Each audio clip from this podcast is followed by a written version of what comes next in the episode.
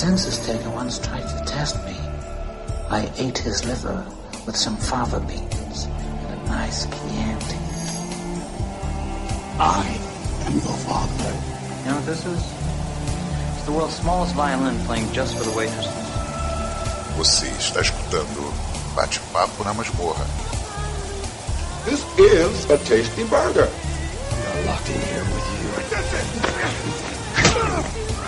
Locked in here with me. Say hello to my little friend.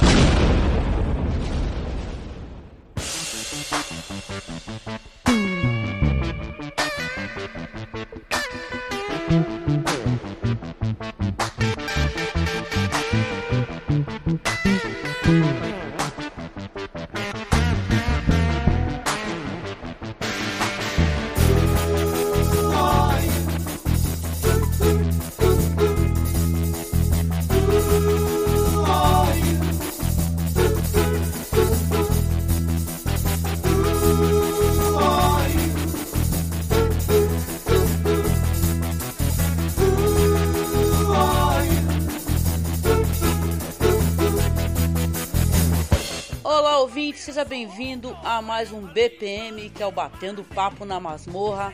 Eu sou a Angélica. E eu sou o Marcos. Hoje estamos aqui, né, Marcos, para falar de coisas boas que andamos assistindo, porém vamos dar aqui uma prioridade ao novo filme de Scott Derrickson, né, que é o The Black Phone, né, baseado no conto do Joe Hill, o filho do Stephen King. Exatamente. Falaremos assim no final aqui do nosso da nossa transmissão. é, falaremos né, sobre o filme. Você, eu e você assistimos e vamos comentar o que, que a gente achou e se a gente recomenda, se não recomenda, enfim. Ah, tá. Legal. Então a gente sempre começa dessa maneira, a gente fala sobre alguma outra coisa que nós andamos assistindo, não ficamos focados só no, no único filme, apesar que a gente pode até fazer isso qualquer hora, né, Marcos? Ir direto para algum filme, mas eu sempre achei legal dar uma outra opção para as pessoas, né? A gente começa falando de algo, termina falando de outro, né? Eu sei que tem gente que não gosta, mas não tem problema, a gente curte fazer assim dessa maneira e deixar o nosso batendo papo aqui mais recheado de recomendações, né? E para isso, né, hoje somos só nós dois. Então, você sei que você tem uma recomendação aí, algo legal que você separou para para falar para o nosso ouvinte aqui que vale a pena conhecer, vale a pena assistir. O que que você separou, Marcos? Olha, eu, eu andei assistindo, eu vou até tentar falar sobre esses filmes aos poucos, né? Alguns filmes policiais dos anos 60. E a gente já no Masmorra falou do filme Zardoz, por exemplo, que é dirigido pelo John Burman, que é um cara, um diretor muito criativo, é um cara que ele transitou por diversos gêneros e sempre que ele dirige um filme, é, ele já fez fantasia histórica ali, né, com, Excali com Excalibur, já fez filme de guerra com o Esperança e Glória, por exemplo, e fez o famoso Deliverance, né? Uhum. E, e, e ele também tem uma incursão pelo gênero policial, que é esse um filme que ele adaptou o, o livro The Hunter do Richard Stark, um famoso livro policial que tem o personagem que é o Parker. Só que aqui ele nesse filme específico ele usa o nome de Walker no lugar de Parker. E enfim, e é o filme chama Point Blank, A Queima-Roupa, é um filme de 67, estrelado pelo Lee Marvin, a Andy Dickinson e o John Vernon. Hum, adoro Lee Marvin, um dos meus atores favoritos. Eu gosto muito dele. E esse esse livro, ele foi adaptado outras vezes. Ele foi adaptado o, o- é, com o Mel Gibson no papel principal, que foi o filme O Troco, é, que é um filme até que é bacana.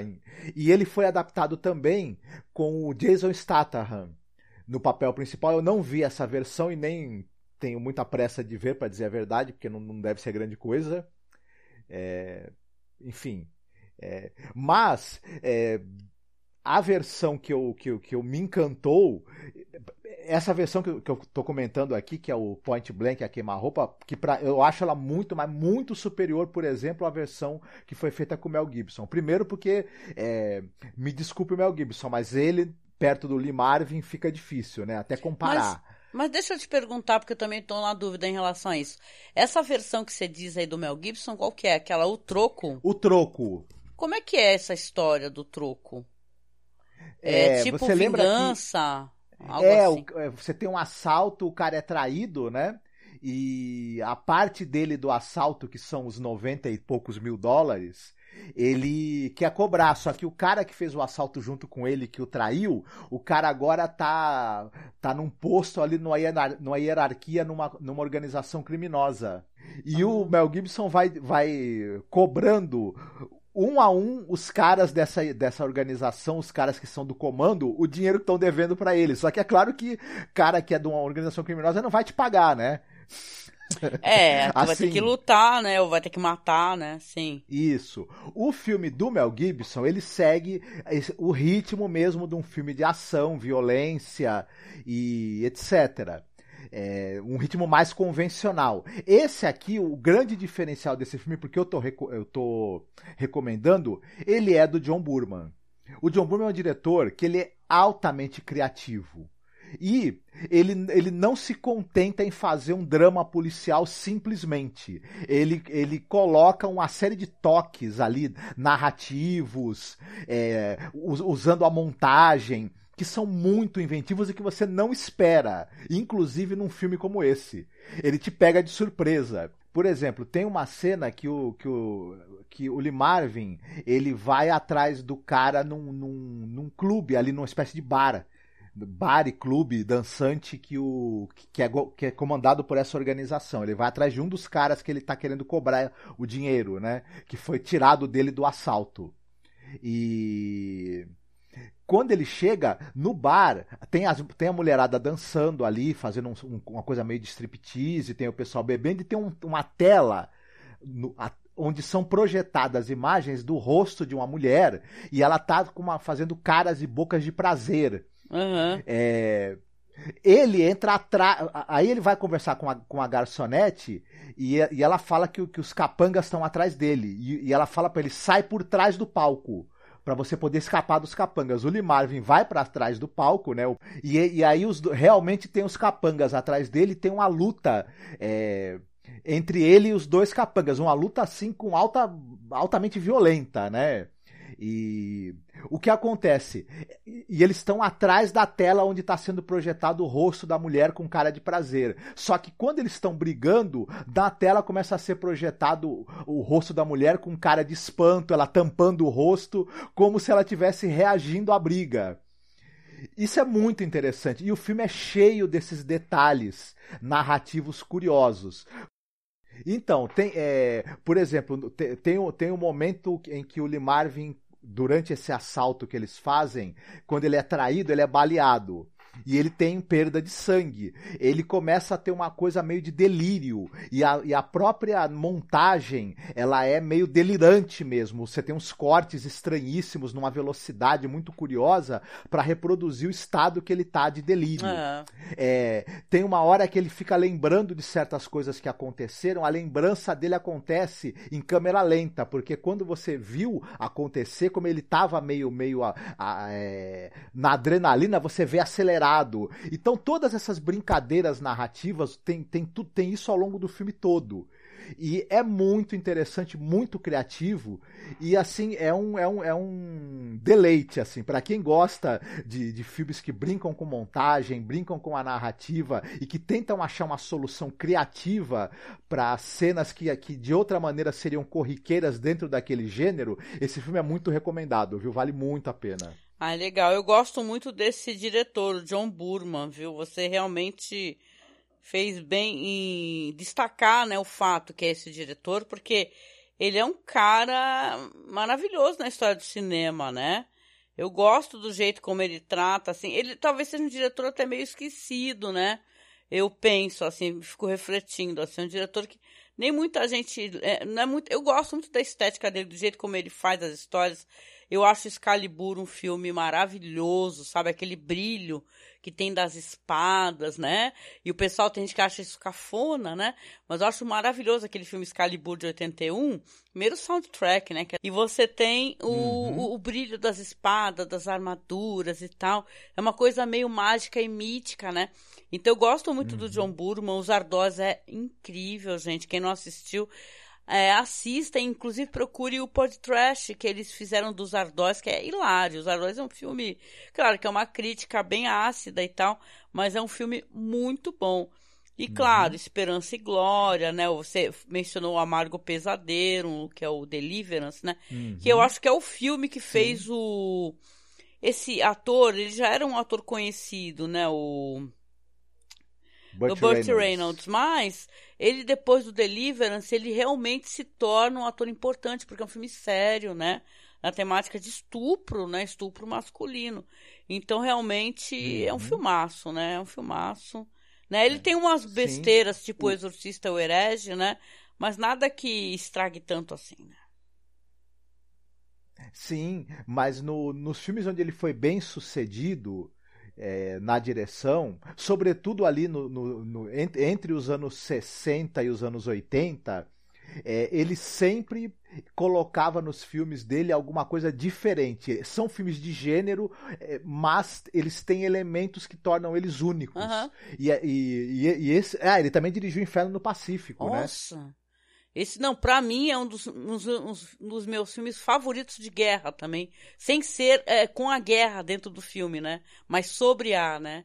Nossa, tem o Lee Marvin também, o Toshiro Mifune, né? Foda esse filme uhum. pra caralho. Você vê como ele tem abordagens diferentes para as coisas, porque no Inferno no Pacífico, a guerra, na verdade, meta... aqueles dois personagens ali, o japonês e o americano, eles são, são meio que metáforas né, da, do, do, da contenda entre as duas nações né, que aconteceu. Então é muito interessante a maneira, o olhar que esse diretor tem para os temas. E, cê, e, as pessoas vão encontrar isso nesse filme A Queima-Roupa, além de uma atuação muito boa do Lee Marvin. Né, é. Muito interessante. Eu lembro porque a gente tem um podcast, quando a gente começou a falar dos clássicos, né? Que a gente tem esse projeto aí do Masmorra Classic, né? Que ele já faz um tempão que a gente tem.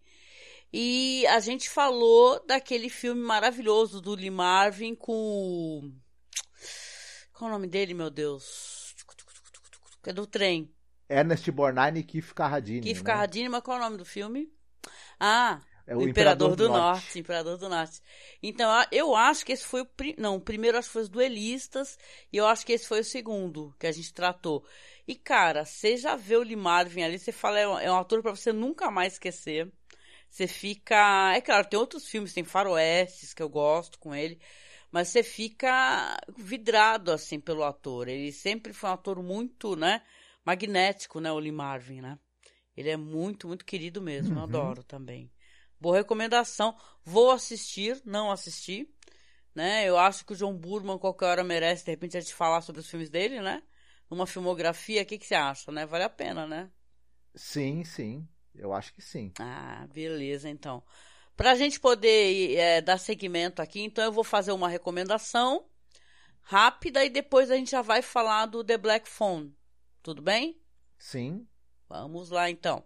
Eu vou recomendar um filme que, gente, não é um filme recente, mas está lá no nosso canal e eu acho que ele é meio uma pérola perdida, um filme um pouco esquecido, que quase ninguém falou, porque, claro, nunca tem distribuição no Brasil, né? de nada. Só que caiu aí na malha dos torrents e é um filme bem. É, como é que eu posso dizer? Ele tem toda aquela cara de filme de baixo orçamento, mas ele tem compensa muito pela inventividade, pela criatividade, pelos efeitos, né? E eu não sei se você assistiu, vou te perguntar, que é o Anything for Jackson, que é um filme de 2020. Você chegou a assistir esse assisti, daí? Assisti, assisti. Ah, então tu, é bom que você vai me ajudar então a falar sobre ele.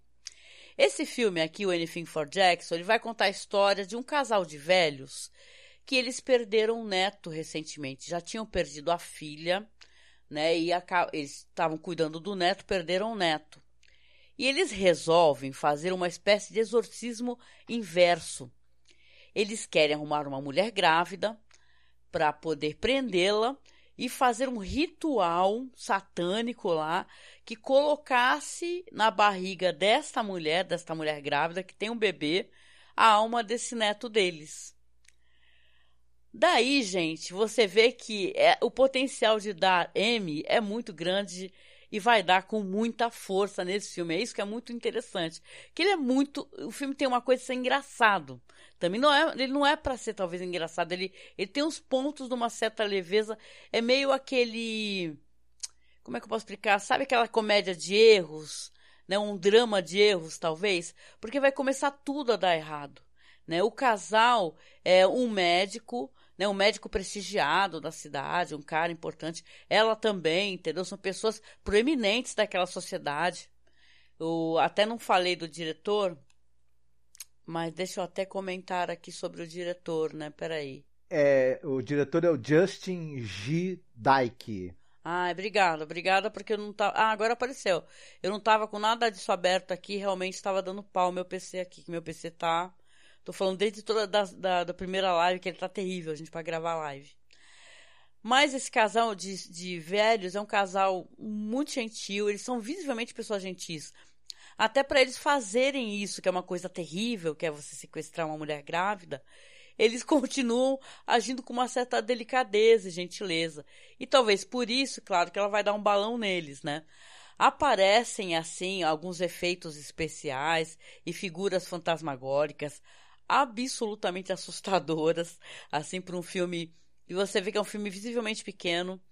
E, gente, o final, ele é muito. Vai dar tudo muito errado, de diversas maneiras. E ele é muito angustiante ao mesmo tempo, o filme. Então, gente, é, é uma recomendação aqui, esse filme Anything for Jackson, que tá lá no nosso canal no OKRU. E vale a pena, gente. Vale a pena. O Marcos, não sei se tu tem uma coisa a falar sobre isso, mas a gente se amarrou, né, Marcos? Eu, eu gostei muito do filme. É, ele tem, ele, como você mesma falou, ele tem essa coisa de que ele diverte, porque essa história, por si só, dos dois pais que perdem um filho, e aí eles, eles têm que sacrificar alguém num ritual para tentar trazer o filho de volta. E é engraçado isso que você falou. É, quando você vê que eles são, um, a princípio, um casal, um casal de, de idosos fofos e estão muito preocupados ali em que a vítima do sacrifício sacrifício fique confortável, que ela não sofra e tudo mais. E isso por si só já é uma coisa é, absurda e, e divertida. E aos poucos eles vão pedindo ajuda depois de um outro cara, né? Que é um, que é um outro jovem que ele é, entre aspas, especialista em satanismo, né? E. E, enfim, e as coisas, quando elas começam a sair do controle e começa a dar uma desgraceira em cima da outra, uma desgraceira sangrenta, inclusive, né? É, aí o, o, filme também tem uma, uma dose de, de, de gore, de sangue e de é, criaturas monstruosas, horror, misturado com, com essa coisa que, que ele não perde esse tom um tanto quanto jocoso e engraçado. Né? Não que ele seja uma comédia, mas a própria, o absurdo da situação é, acaba gerando um certo humor que acaba é, tornando o filme também né, um entretenimento divertido e interessante tudo. Uhum. E eu achei ele muito bem, bem feito, muito bem conduzido, é, uma produção, claro, de, de como você falou, de, de, de modesto é, orçamento, mas os efeitos, a maquiagem, etc., são, são bem feitos. Enfim, é, aquela, é aquela, aquele horror para você assistir, né? Assistir e se divertir também, muito bem feito e muito honesto no que ele entrega, eu acho. Sim, sim. E olha que é uma temática assim que tem todo o potencial do pessoal falar, nossa, já tem tantos filmes sobre isso, sobre exorcismo. Apesar que filmes sobre exorcismo reverso, né, que é, é, uhum. querem colocar, na verdade, uma alma dentro da, da barriga de uma outra pessoa, assim, talvez a gente não tenha muito contato, né? Uhum. Mas de qualquer sim. maneira é muito legal, gente, o Anything for Jackson, né? Então, assistam, assistam que vocês vão se divertir. Uhum. Com toda certeza. Ele pode não, não, não, não, reinventar a roda, mas ele tem personagens interessantes também. Enfim, é bacana mesmo. Eu gostei. É bacana, sim. Beleza, gente. Então vamos lá pro The Black Phone, Marcos. Bota aí o trailer. Consegue sim. botar o trailer pro pessoal? Só um segundo. Ah, legal. Dá play então, Marcos. I'll be home in the morning. Where you going? I'm staying over at Susie's tonight. What's new? The flyer. The papers call him the grabber. I wish you wouldn't call him that. You don't actually believe that story, do you? Because he can't hear you, and he doesn't really take kids that safe.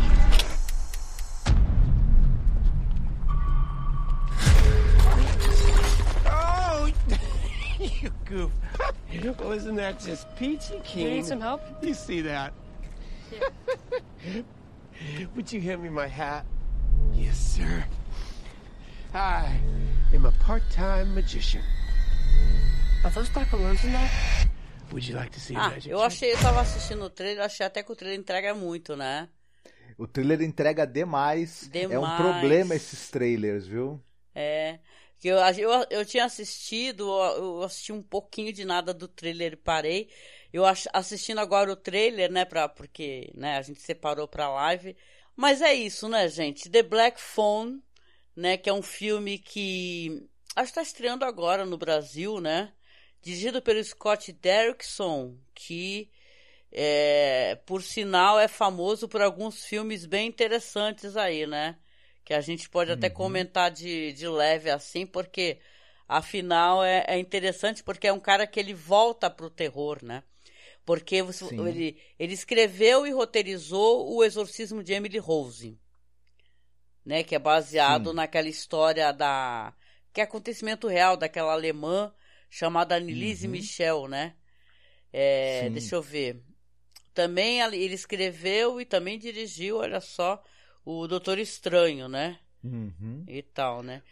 Dirigiu o quinto filme da série Hellraiser, né? Então você tem aqui ele tem mais coisas também. Tem uns filmes que a gente estava comentando, né? Deixa eu ver. Tem ah, O filme Livrar-nos dele do Mal. Oi, Livrai-nos do Mal, que é um filme que, pelo amor de Deus, vocês dizem que dá a volta completa, né? Ele é tão ruim que ele acaba ficando engraçado e fica bom, né? Que eu não tive Uhum. paciência. Mas um filme dele que eu acho muito bom, que é de 2012, é A Entidade. O Sinister, Uhum. né? Então, e tem outros aqui. Tem O Dia em que a Terra Parou, que eu também acho um filme meio, né? Qualquer, qualquer Uhum. negócio, né? O, esse cara, o, o Scott Derrickson, ele é um cara assim que e- ele tem uma carreira que eu, que eu acho curiosa, né? Pelo menos os filmes dele que eu assisti, né? Ele é um cara muito talentoso. Mas ele é um cara de filmes bastante imperfeitos. É, o, o Exorcismo de Emily Rose, por exemplo, ele é um filme extremamente picareta, mas picareta no nível. é, no- nível assim que é difícil até. Não, até- mas que- aí que é uma ele- questão de gosto pessoal referente à temática, né? Eu acho que o filme dele é até bem feito. Eu só não gosto do final do filme, que eu acho tenebroso aquele negócio de meio é, ele o filme querer te explicar e falar como se fosse verdade, falar assim, nossa, era tudo Isso, então. verdade. Eu acho isso uma Uhum. sacanagem. Ah. É, mas é nesse sentido que eu quis dizer. Ele é um filme muito picareta, mas ele tem excelentes momentos, da, que a parte do, do- do- da possessão e do exorcismo é medonho, é muito bem conduzido e tem uma, uma excelente atriz dando tudo de si e, tá, e ela, claro, tá, consegue aquela performance tão incrível porque tá muito bem dirigida, né?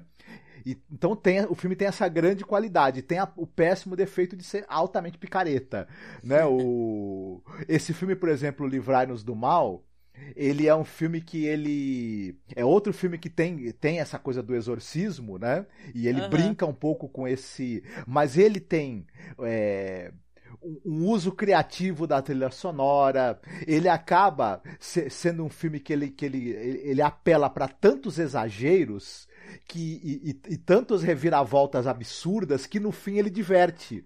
Por conta disso. Ele é um filme que, se ele fosse um filme mais contido e, e- e com menos. e com, com vergonha de ser exagerado, ele seria um filme apenas medíocre como ele é um filme que ele, que ele, que ele não tem vergonha de, de abusar de exageros, de coisas absurdas e de revolta e de reviravoltas absolutamente descaradas, ele acaba divertindo muito por causa disso. E a interação também do, do, do- do- dos dois personagens principais, que é o Eric Bana e o Edgar Ramirez, é divertidíssima.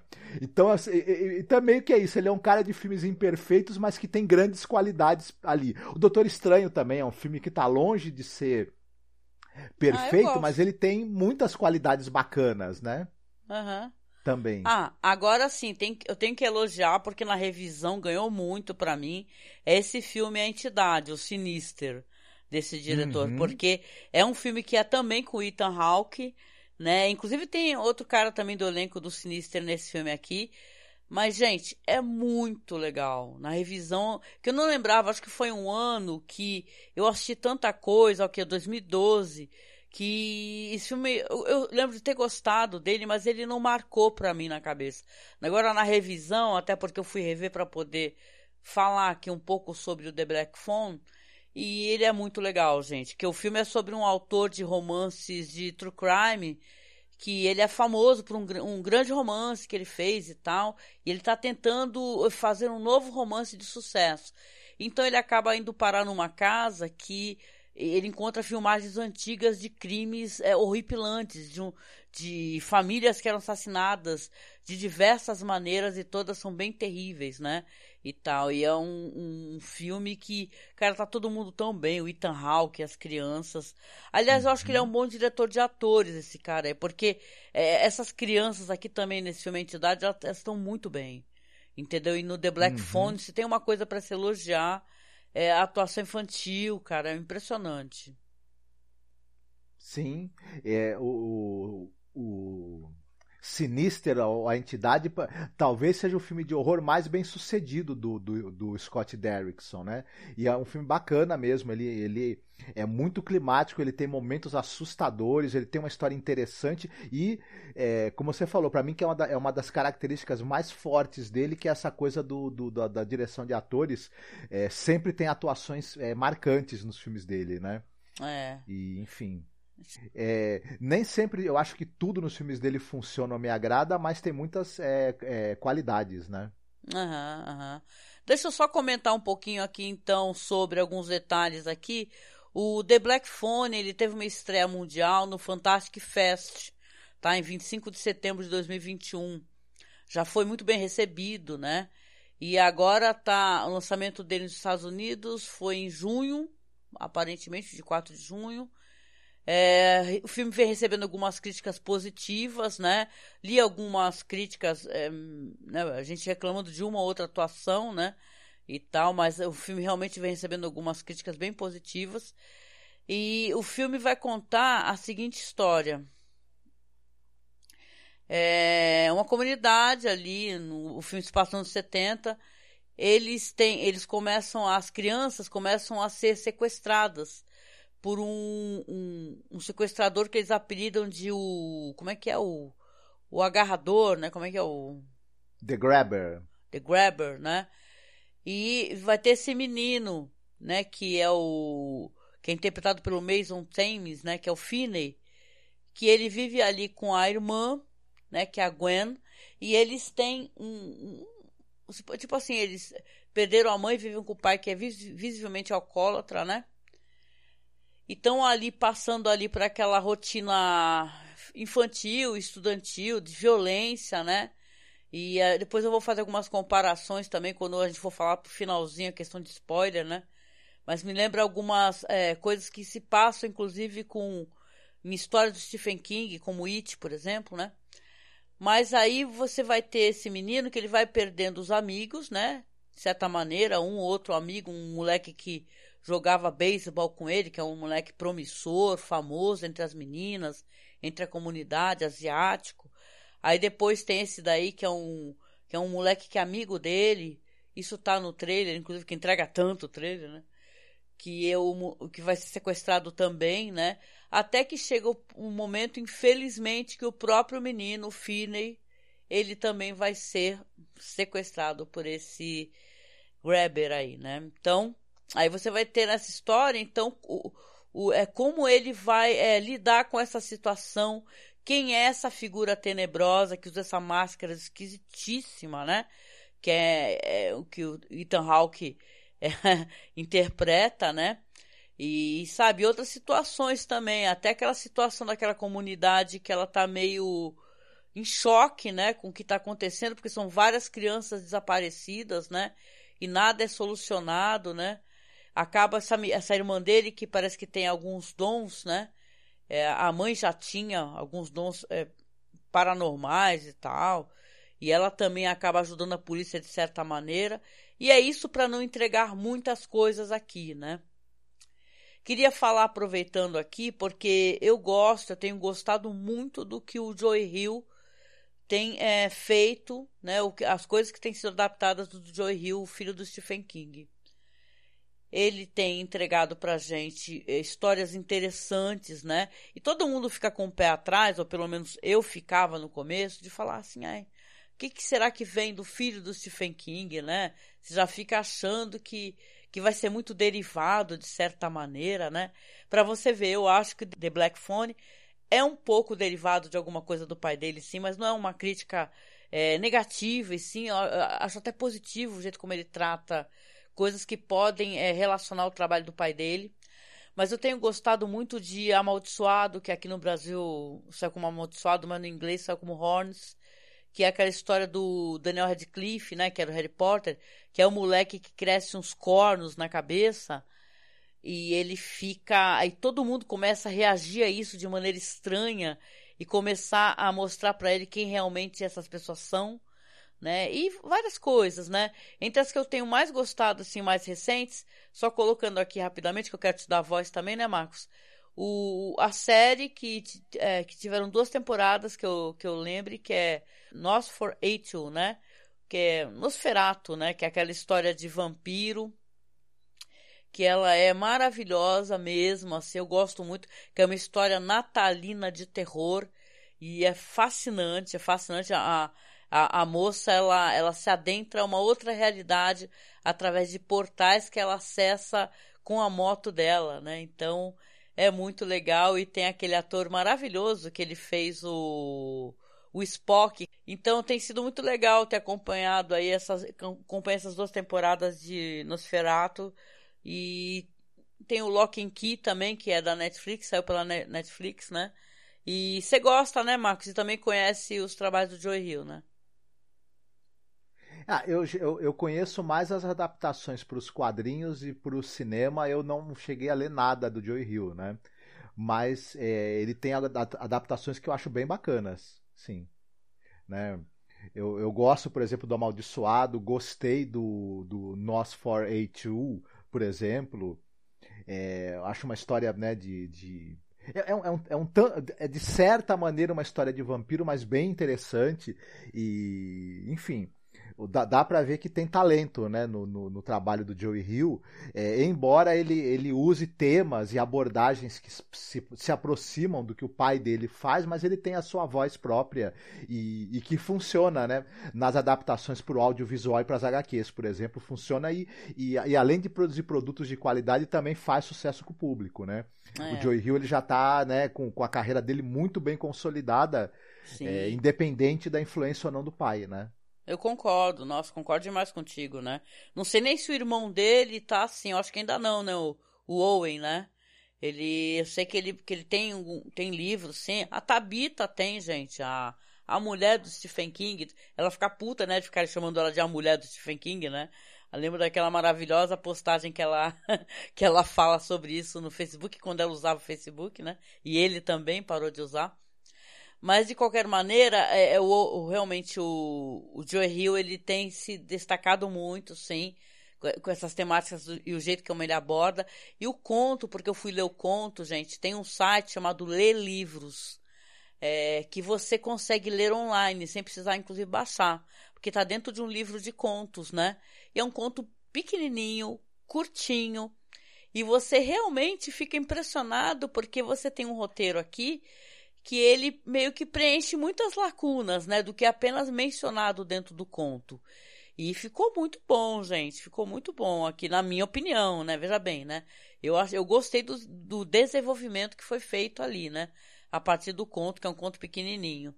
E, gente, e é um filme que me agradou bastante, a estética dele, a paleta, né, que ele usa. Ele tem uma coisa assim, é, meio sépia, né? Lembra um pouco no Sinister, tem esse negócio de misturar é, é, esse, essa filmagem de 8 milímetros com, com filme em certos momentos. E aqui também você tem, né, nos flashbacks, é, essas recordações que, que as coisas ficam assim, não, não, acho que a palavra não é meio sépia, mas ela assim fica, é um filtro que eles usam, fica uma coisa meio suave, né? E tal. Eu gosto como foi feito aquilo ali, que evoca em muitos momentos, até se, for, se você for parar para pensar, esse negócio do it mesmo, né? Que é aquelas crianças que elas estão meio é, à, à margem daquela sociedade, parece que não tem pais presentes, né? E você fica com essa impressão, né, que parece que está todo mundo é, suscetível, né, à violência de certa maneira, se você tiver um, um valentão atrás de você, né? E tá, eu acho que tá todo mundo muito bem. O Ethan Hawke, ele tá ótimo. Tem gente que reclama porque ele faz uma voz meio infantil. E, e, a certos momentos ele fala quando ele conversa com a criança, e é por isso que é bom às vezes o pessoal fala, mas vale a pena você assistir as coisas na língua original, né? Claro que tem pessoas que têm mais limitações ou preferem dublado também não tem problema. Mas existe uma construção ali interessante, porque o Ethan Hawke, ele fala às vezes com uma voz meio infantil, né? O moleque, ele vai ficar preso numa sala que tem esse telefone preto, né? Preso, aqueles telefones antigos, né? e tal, como eram dos orelhões, né, por exemplo, né, Marcos? Aí ele tá naquela sala e o Ethan Hawke chega com aquela máscara assustadora, né, que tá no, no pôster, né? Tem várias máscaras, ele, as máscaras dele vão mudando conforme o, o, o humor dele muda, né? uhum. É, isso é uma coisa interessante na construção desse personagem, é, o fato dele ser um tanto quanto imprevisível, né? É, o filme joga muito com isso. O menino tá, tá, na, tá, nas mãos dele, né? A gente sabe que ele já assassinou vários, ou provavelmente assassinou vários outros meninos que estão desaparecendo ali na região. E, e, esse e essa mudança de humor e essa atitude meio enigmática dele é, gera um, uma apreensão e um medo do que ele vai fazer e que a gente sabe que não será nada, seja o que for, não será nada bom. Até porque as próprias máscaras é, é, assustadoras e demoníacas que ele usa sugerem isso é, muito claramente, né? É, eu gostei do, do elenco, o Ethan, o Ethan Hawke tá muito bem. Eu acho difícil esse personagem dele, porque eu acho que o, que o roteiro dá poucos elementos para ele construir um personagem assustador. E ele e, ele tá mascarado quase que o tempo todo, então também tem essa questão dele não poder usar é, as expressões faciais, como a gente é, se acostumou a ver, por exemplo, o, Anthony Hopkins, né, o fazer, né, no Silêncio dos Inocentes, por exemplo, né, e então é um trabalho difícil que o, que o Ethan Hawke faz e ele dá uma, uma consistência para a figura desse criminoso, né, desse assassino. E o elenco infantil é bom e o filme acerta muito em construir esses vínculos. Mostrar como é o vínculo do, de, de, do, dos dois irmãos, né? Do menino e da menina, da, de, da relação do, do, menino com a, que vai ser sequestrado com a irmã dele, a relação difícil deles com, com o pai essa coisa do menino é, sofrer bullying e não conseguir ter coragem para reagir, precisar ser defendido por outros. É, é, claro que isso é até meio clichê. A gente sabe, quando a gente está assistindo ele sofrer bullying, ser defendido por um amigo, que ele vai ter que encontrar a coragem para se defender sozinho em algum momento, né? E tudo. É, o que para mim é, é, o ponto fraco do filme. Eu gostei de bastante coisa nele. Eu concordo com você. Eu gostei também da, da maneira como, como você tem essa fotografia de cores desaturadas, né? A própria ambientação é muito claustrofóbica ali no local onde o garoto vai ficar preso. É, mas eu, eu para mim o filme não não conseguiu me pegar no, no momento de criar tensão e horror.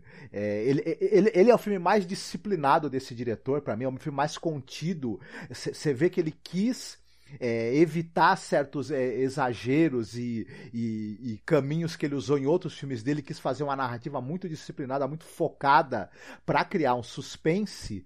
É, mas para mim, é, eu senti falta de, de quando esse, ele, ele enfia o pé na jaca do ah. horror, do sangue e do exagero. Uhum. Em alguns momentos, para mim, eu senti falta nesse filme.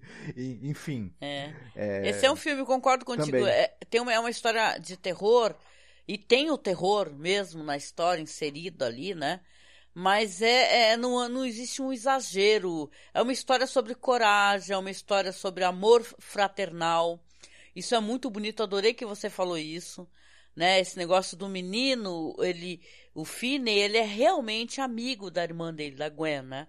Ela se preocupa com ele, ela pensa nele, tem aquele negócio dela ter aquele poder, né? É, assim, aquelas visões, aquela capacidade de ter visões e ela eh, ser muito preocupada com ele. Quer dizer que quando ele desaparece, ela fica desesperada. Ela tem até uma conversa com Deus, né?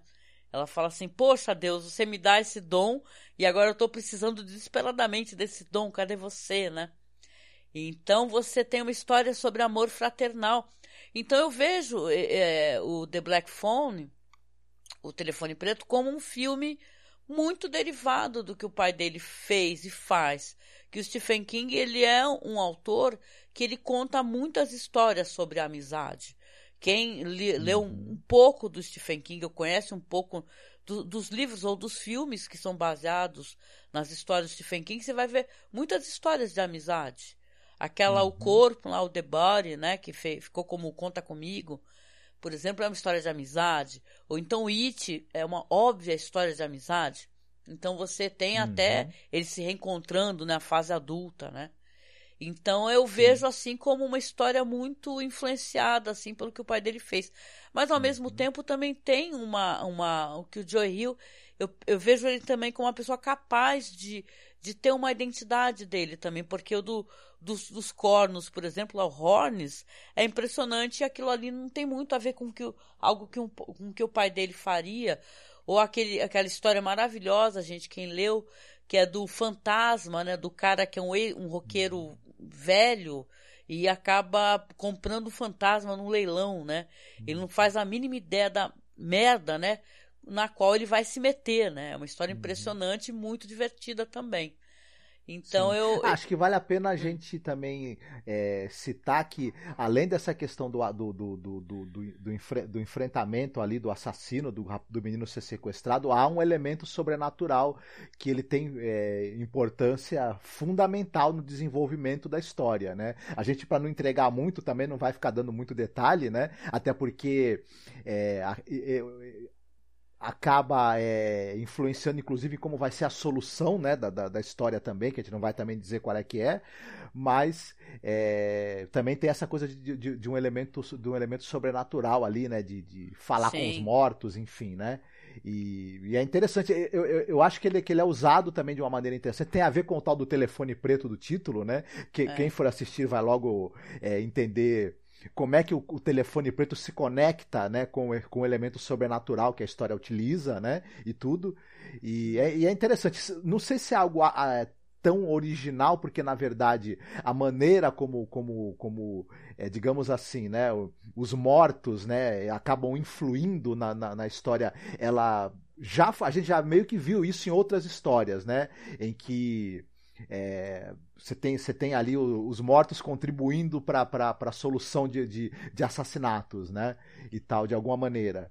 E, mas eu gosto das simbologias também, né? Ah, o telefone, o, é, o, o, telefone, o, o, telefone preto, a van preta e, e, e, os. Essa, quando você vê essa coisa dos balões pretos, você logo lembra dos balões que eram oferecidos para as crianças pelo, pelo personagem do filme do M, o Vampiro de Düsseldorf, né? Então é, tem essa simbologia que o cinema de gênero, e quando tratou desse tema de, de, de assassinos de, de, de, jovens e de crianças, é, evoca um pouco dessa simbologia que foi é, sedimentada já pelo cinema ao longo do tempo, né? E é interessante também. Ah, pois é. Ah, eu acho que é um filme que, como ele caiu na rede aí, né, gente? Eu acho que dá para o pessoal assi assistir. É, ou assistir no cinema, porque vocês veem como é que são as coisas, né? As pessoas falam que quem baixa filme, né? Não assiste as coisas no cinema e são tão totalmente enganadas. Porque meu filho mesmo, essa história maravilhosa aí do da Michelle Yeoh, como é que é tudo ao mesmo tempo, em todo lugar, não é? Não tem esse filme incrível? E meu filho fez questão de ir assistir no cinema. E ele já tinha assistido. E esse é um filme que eu gostaria de assistir no cinema também como Hereditário, que eu assisti no cinema e depois fui querer assistir em casa também, né? E a Bruxa, obviamente, né? Do, do Eagers, porque eu fui assistir em casa porque no cinema estava impossível, né? Porque justamente era tanta balbúrdia no cinema do pessoal insatisfeito com a história e não aceitando a história que só em casa para assistir. Mas, gente, The Black Phone é um, é um filme muito legal. Muito, eu gostei bastante. Não espere um terror de muitos é, exagerados jump scares, né? Eu acho que o terror tá aqui, na verdade, nessa nessa uh, esse sentimento de como é que eu posso dizer? De se sentir é, inferior, de, você sentir medo. Acho que a palavra é isso, né? Você se sentir impotente, é verdade. Em relação aos adultos, que é uma coisa que o menino sente, né? Porque ele vê a violência em casa, tem até uma cena de, de, de violência infantil, porque eh, o cara é alcoólatra, entendeu? Aí a, a quando a, descobre que a polícia foi procurar a filha lá por um motivo que quem assistir vai descobrir, né? A menina começa a agredir a filha, bate na filha com cinto. Então você tem a, a, nessa história todo o tempo todo o óbvio é, a, a óbvia violência infantil, né? Porque até o próprio sequestrador dá a entender que também ficou preso ali por algum motivo, né? Então, não desculpando, obviamente, o que ele faz, né? Mas sim que essa violência ela vai se perpetuando, né, Marcos? Sim, sim. O é uma coisa que me lembrou um pouco também esse universo do King, que são, são é, cidades ali pequenas, onde você tem aquelas famílias é, desestruturadas, né? E, e, onde começam a acontecer fatos horroríficos, né? E terríveis e tudo. E, e a gente, no, na obra do Stephen King, a gente é convidado a olhar de perto, né, esse, o, a dinâmica desses fatos terríveis ali e que são às vezes alimentados pelo, pelo, pela maldade, pela loucura e pela é, desagregação da vida ali da, dos, dos, habitantes da cidade, né? E a gente tem um pouco aqui. Agora é interessante que o, que o pai da, do, do, dos meninos, que é um alcoólatra e é um alcoólatra abusivo, abusivo não no sentido, né, de, de sexual, mas né? bate nos filhos e, uhum. e, e e, e, e, assim tem uma, tem, uma, tem uma atitude agressiva intimidadora em relação aos filhos e tudo, mas também acaba o, o, o filme acaba dando os, os motivos dele. Também ele, ele, ele meio que tem medo da. Do, do, que possa acontecer com a, se a mediunidade da filha né, se desenvolver. Porque isso acabou levando. No, ele, ele, diz isso num diálogo com a filha, isso acabou levando a esposa dele, a mãe dos meninos, ao suicídio, né? É, é. os sonhos premonitórios, né? Que a menina tem e a mãe também tinha. Então, o, ele é um cara me, meio que perseguido pelo, pelo medo de que o que aconteceu com a esposa se, re, se re, repita no, no, na, na, filha, né? Ou nos filhos. E aí esse medo foi levando o cara a uma atitude, a, a beber, né? Claro, ao alcoolismo e, e a ter uma atitude altamente é, repressiva em relação aos filhos para tentar evitar que o, afloramento dessa mediunidade trouxesse eh, problemas né, e males para a família, mas os males vão atingi-los de qualquer maneira, né? Não tem como. É verdade. É isso, gente. Eu acho que eu não vou fazer sessão de spoiler, não, que eu acho que a gente até entregou muito, né? Mas o Telefone Preto é um filme legal. É, tem uma trilha legal, tem um visual legal. Eu achei muito bom eles terem sido ambientados nos anos 70 né? Coisa que acho que não fica muito clara para mim no, no conto, né? Porque no conto você tem até o telefone sendo descrito como uma coisa estranha, né? A, a, aquela, a, aquela criança ou a outra criança que seja, né? Então talvez dê a entender que seja por uma época mais moderna, né? Mas aqui no filme ele é ambientado nos anos 70 e também tem coisa do visual das crianças e dos cabelos. Tem um momento que aparece um, um moleque totalmente com visual Europe lá, né? Uhum. A gente até deu risada Sim. e se divertiu com isso daí, né? É isso, né, Ele Marcos? ser no, no hum. final dos anos 70 e início dos anos 80 acaba também evocando esse clima meio Stranger Things, que tá na moda também, acaba, né? É, verdade, é, verdade. Sendo chamariz pro público, né?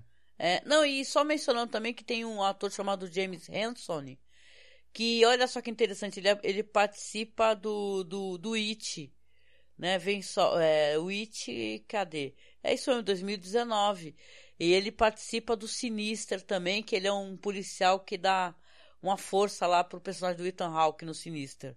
Então, acho que está tudo meio relacionado aqui. Eu até pensei na minha cabeça, né? É que é muito spoiler isso, mas se esse personagem não pode ser o mesmo personagem do filme Sinister. Então eu recomendo aqui quem assistiu Sinister e sabe do que eu tô falando, né? Que eu quero um policial investigador, formado em criminologia, e ele aqui aparece como um personagem interessado também nessas questões, né, relacionais de crime. Se não pode ser de repente o mesmo personagem, achei muito interessante, né? Pensar sobre isso que poderia ser, né, um, o mesmo personagem. E é isso, né, Marcos? É isso, né? Hoje é a minha vez de escolher música. E eu fiquei muito sem saber o que escolher, né? Tem, claro, um, uma produção assim, obviamente, vai ter é, várias músicas é, da, dessa época e tal. Eu então pensei em escolher alguma coisa que tocou no filme. E lá vou eu de suíte de novo. O que, que você acha?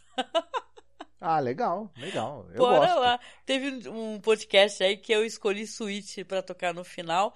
E agora eu vou escolher outra música do Sweet que toca aqui nesse filme. Uma música chamada Fox on the Run.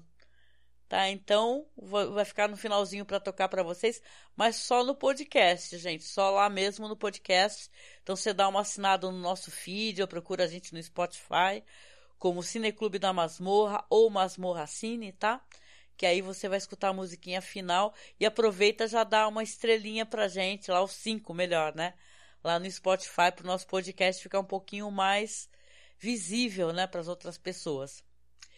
E, gente, por favor, procure a gente lá nas redes sociais. Nós estamos lá no Facebook, estamos como Masmorra Cine, estamos no Twitter como arroba masmorra underline cast.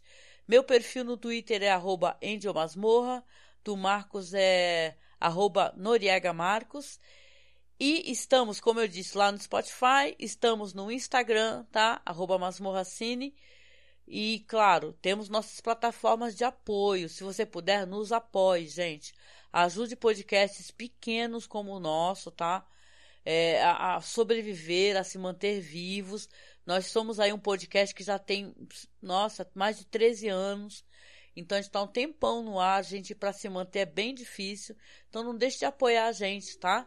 O link do Padrim costuma estar dentro das publicações, ou é só você apertar o nosso Linktree, que tá todos os links, tá bom? E é isso, né, Marcos? Vamos chegando aos finalmente aqui do nosso podcast? Sim. Vamos chegando aos finalmente. Por favor, gente, assistam aí The Black Phone, tá? Nos cinemas ou no, de outras maneiras, não importa. Mas assistam e conta pra gente o que, que vocês acharam tá? Para ver se vocês concordam com a gente ou não. Tô bem curiosa de saber a opinião de vocês, tá? Sim. Sim. é isso, gente. Então um beijo até o próximo podcast. Fiquei ouvindo uma música linda do Switch. Beijão. Fiquem bem, se cuidem. Falou, tchau, tchau. Tchau.